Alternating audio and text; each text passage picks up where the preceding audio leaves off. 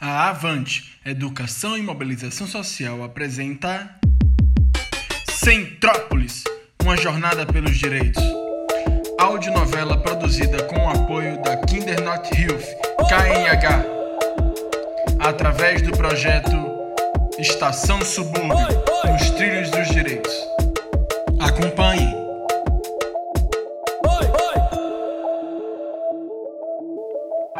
Naquela noite, Guga decidiu que iria continuar a aventura sozinho e conseguiu uma carona até a estação de trem.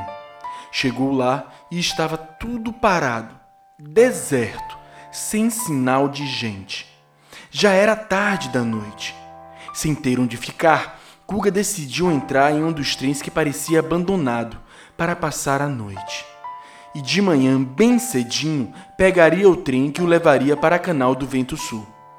De tão cansado, Guga caiu em sono profundo em menos de 15 minutos. A noite passou fria e calma. Às quatro da manhã, podia-se ver o nascer do sol lá da estação. O sol surgia tímido e ia invadindo a cidade, levando o frio embora.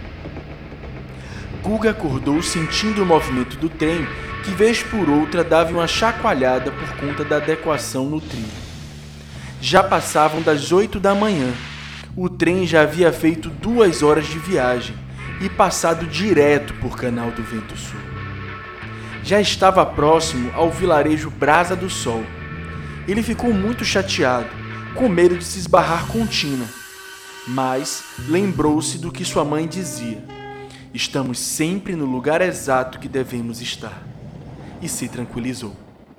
Quando chegou na cidade, lembrou-se da madrinha que morava lá e foi encontrá-la. Afinal, precisava de um banho e de comida.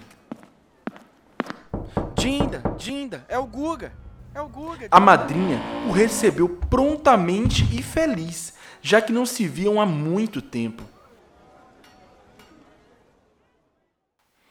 Já haviam se passado dois dias desde a briga de Guga e Tina. Ele estava na casa da Dinda, sem conseguir parar de pensar na amiga decidiu agir. Precisava chegar até Centrópolis. Nesta quinta-feira quente e ensolarada, decidiu se despedir da cidade, caminhando ao redor do sítio arqueológico que ficava próximo à vila, onde brincava quando ia visitar a madrinha.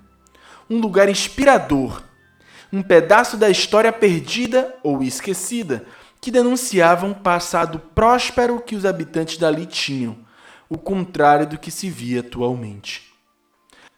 Olhando para todas aquelas placas e cercas, Guga se deu conta que depois que os estudiosos tinham limitado o acesso, por causa desse sítio arqueológico, as crianças da cidade não tinham mais onde brincar.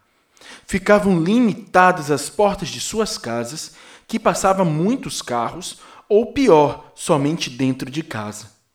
E aí ele teve a ideia. Nossa, já sei! Eu posso ajudar a galera dessa cidade reivindicando espaços públicos de lazer para as crianças. Então, correu na direção da casa de sua Dinda, que por coincidência trabalhava para a prefeitura de Brasa do Sol, e foi logo lançando as inquietações. Dinda, o lazer não é direito de todos? É sim, Guga. No capítulo 4 do ECA, tem descrito o direito à educação, ao esporte e ao lazer. E no artigo 4... Diz que é dever de todos, inclusive do poder público de garantir isso para as crianças. Sim, Guga, isso mesmo. Então, você não trabalha para a prefeitura? Uhum.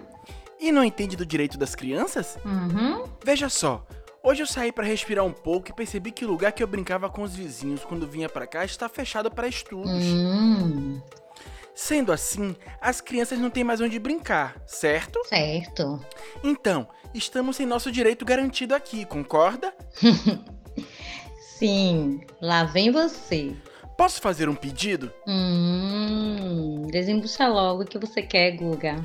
Você pode dar um jeito de falar com o prefeito e responsáveis pela cidade para rever isso?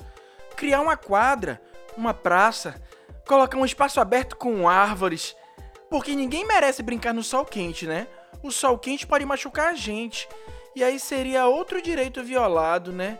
Além disso, o lugar tem que dar segurança, espaço e bem-estar, né? Porque ninguém deixaria a gente brincar em um lugar que não tivesse tudo isso. E tem que ser um espaço legal, que as crianças gostem. Porque não adianta nada vocês fazerem um lugar do jeito que vocês querem e não ter as cores que as crianças gostam de brincar, né? Tem que perguntar pra galera, tem que perguntar pra gente o que, é que eles acham. Aí ia ficar super legal, com certeza. Nossa, Guga, respira. Quando foi que você ficou tão sabido sobre os direitos das crianças? Ah, foi uma amiga que me ensinou. Hum, sim. Mas eu não quero falar sobre isso não, Dinda. Estamos brigados. Tudo bem. Mas foi bom ela ter ajudado com isso. Porque quando a gente sabe dos nossos direitos, a gente pode reivindicar para que sejam garantidos. Parabéns, Guga. Vou tentar agendar uma reunião para amanhã sobre isso. O que acha? Que demais, Dinda! E eu posso participar? Hum, não sei. Nunca vi nenhuma criança lá. Vou ter que ver isso com a prefeitura. Guga começou a planejar seu discurso para a reunião. Treinou horas e horas na frente do espelho. E à noite, quando a madrinha chegou, passou as novidades. Bom, Guga, eu consegui a reunião. Mas, infelizmente, eles não liberaram a participação de crianças. Guga ficou bastante chateado e percebeu que onde tem uma violação de direitos, é bem possível que tenham várias outras acontecendo também. Mas isso não fez desanimar. A sua cabeça estava fervendo de ideias, começando a planejar os próximos passos nessa aventura se deu conta de que poderia organizar uma manifestação, porque o direito a manifestar-se ainda estava rolando. Na manhã seguinte, apareceu no noticiário da cidade que. Boa noite. Boa noite. Interrompemos a programação para dar uma notícia urgente. Segundo fontes seguras, as emergências e UTI estão lotadas. O caso é de uma doença que vem se espalhando rapidamente pelas cidades e tem muitas crianças e idosos pegando e morrendo por não conseguir atendimento. A prefeitura de Centrópolis diz não conhecer o caso e que é pura pressão da imprensa. Mas o caso é sério, Wilson. A qualquer momento, retornamos com mais informações sobre o caso. Guga se assustou com a notícia e logo se lembrou da avó de Tina, Dona Maricota. Se lembrou do motivo de ela ter entrado nessa aventura e precisava arranjar pelo menos uma solução para o problema de lazer e esporte dessa cidade. Como será que Guga vai resolver essa situação? Isso só poderemos saber nos próximos episódios. A Avante, Educação e Mobilização Social apresentou Centrópolis, uma jornada pelos direitos. Uma audionovela com o apoio da Kindernot Hilfe, KNH, através do projeto Estação Subúrbio, nos trilhos dos direitos. Siga nossas redes sociais e acompanhe nosso site. Um abraço e até breve.